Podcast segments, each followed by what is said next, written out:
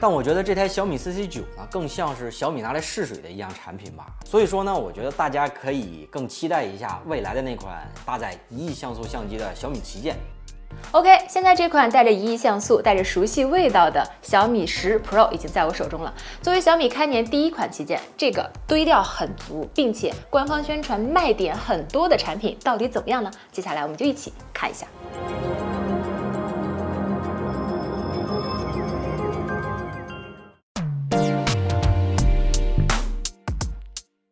小米十 Pro 正面一块六点六七英寸打孔屏，打孔也成了今年旗舰机的标配了。谁的额头上没有个窟窿都不好意思说自己是旗舰机，就是这个孔的位置有一点不一样，距离边框有点远，第一眼看上去可能会有一些不适应。所以对这台机器感兴趣的朋友，我建议是到店里实际体验一下啊，当然是等到能安全出去的时候。关于九十赫兹刷新率的体验，这里就不再多说了吧。用知飞的话说，那就是屏幕就像抹了油，贼滑溜。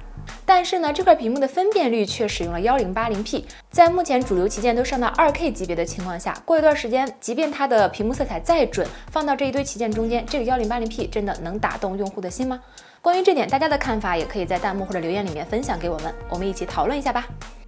这块屏幕还采用了全场景一百八十赫兹触控采样率，所以在使用手机的时候会有一种操作更流畅、跟手的感觉。另外，在游戏中，更高的触控采样率对于游戏的操作手感也有很大的提升。这就属于两人同时按下开枪，谁先成盒的区别了。不过这都是高玩们的事儿了，对于像我这样的普通人来说，区别不太大。毕竟落地成盒那是早晚的问题。小米十 Pro 手机背面采用 AJ 时刻工艺，在配色上呢也没整太多花里胡哨的，整个后背看起来会很有质感。但是整机很重，拿在手里也很大。当然，这都是为了相机模组和其他硬件方面做出的牺牲吧。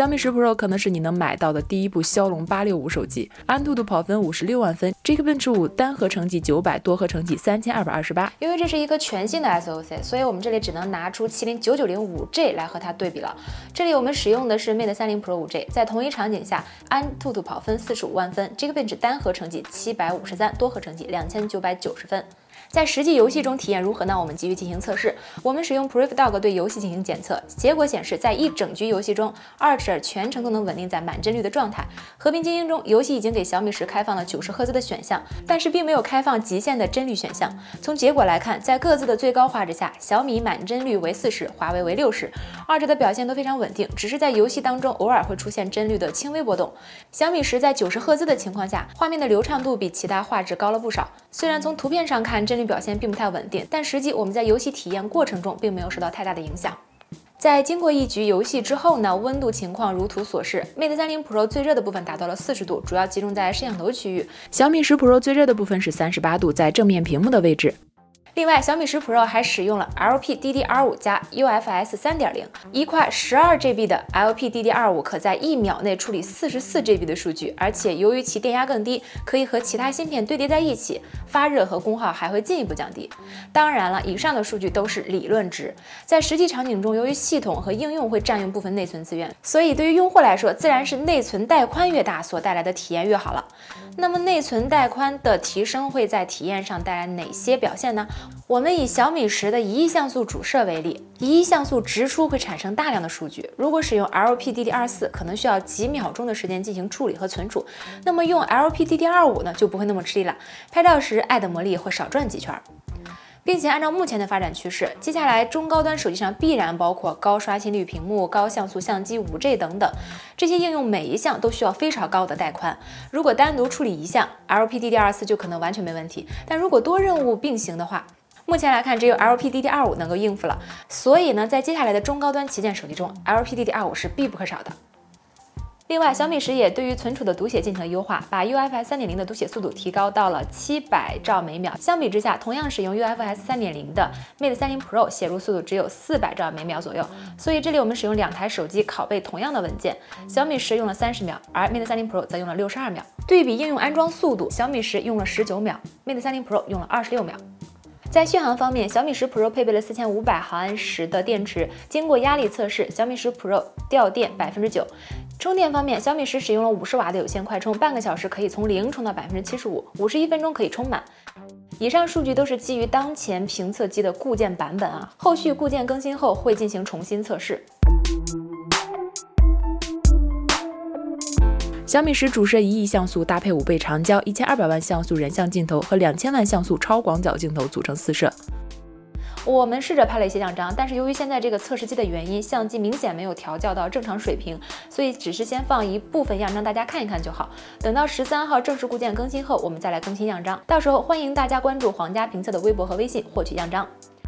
小米十 Pro 因为处理器的提升呢，支持了 8K 视频拍摄，但是 8K 没电子防抖，所以手持拍摄几乎是不可能的了。不过在画面的清晰度方面，8K 确实为手机视频的画质带来了一定的提升，但是分辨率的提升和电影质感毛线关系没有。这里我们只看画面的质量啊，可以明显的看到，在不同分辨率的情况下面，各个画面在解析力上都有明显的差别。这也是目前手机拍摄 8K 视频对于普通人来说的意义。另外，处理 8K 视频对于电脑的硬件要求还是蛮大的。小米十拍摄的 8K 素材，在我的十六寸的 MacBook Pro 上完全预览不了，建议在手机上直接进行处理。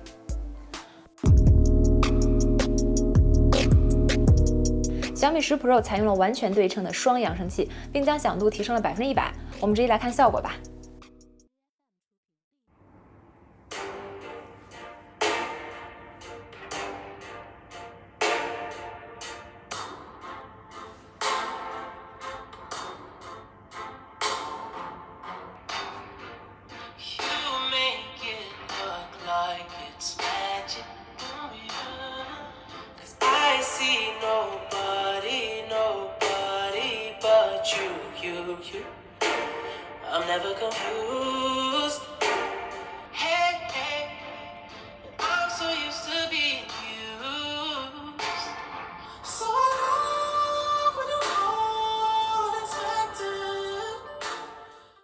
款旗舰机，线性马达也是必不可少的。小米十 Pro 采用了一颗横向线性马达，在绝大部分的场景下，震感反馈都很干脆。不过，在一些比如清除通知、指纹解锁等场景下，马达的反馈显得很肉，不如直接把震动拿掉了。在不同场景上面，还需要再优化。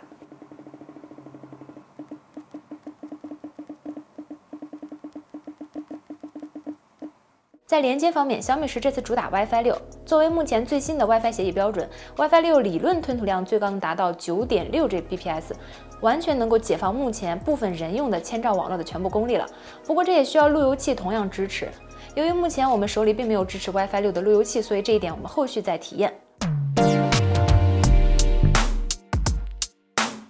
OK，总结来说呢，这是一款堆料很足的旗舰，对于普通消费者来说，没有什么明显的性能短板。但出于我们对于即将发布的啊各种旗舰的预判呢，在幺零八零 P 屏幕分辨率以及手感方面，可能它会缺少一点点竞争力。在购买推荐方面，因为我们现在还不知道定价，如果它的定价在四千左右，那么我们会认为基于这个配置，这个价格还是可以的。当然，发布会上可能会有更惊喜的价格。